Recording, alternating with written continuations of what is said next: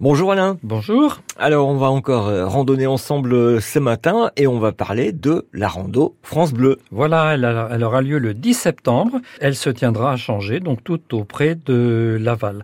Alors, Chers auditeurs et auditrices, c'est une de mes dernières chroniques des samedis et dimanches matin avant la nouvelle grille. Vous avez été nombreux à me témoigner votre sympathie. Pour ma part, je remercie France Bleu Mayenne pour la confiance qui m'a été accordée, tout comme les animateurs que j'ai accompagnés ces dernières années. Cher Laurent, continuons ensemble tout de même l'aventure avec un coup de cœur euh, de découverte lors de la France Bleue, euh, de la rando France Bleu, avec euh, programmé avec la mairie de Changer.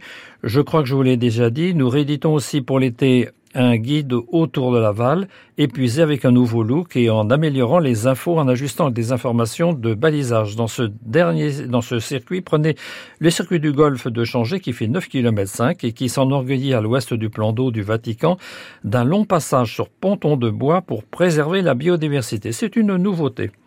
En 2023, nous aurons aussi euh, proposé avec l'Office de tourisme du Pays de Laval des circuits plus longs empruntant la signalétique de chemin communautaire de Laval Aglo pour une itinérance de deux ou trois jours, suivant la signalétique donc mise en place et que vous pourrez télécharger sur l'application Marando de la Fédération française de la randonnée pédestre, disponible gratuitement donc sur vos téléphones.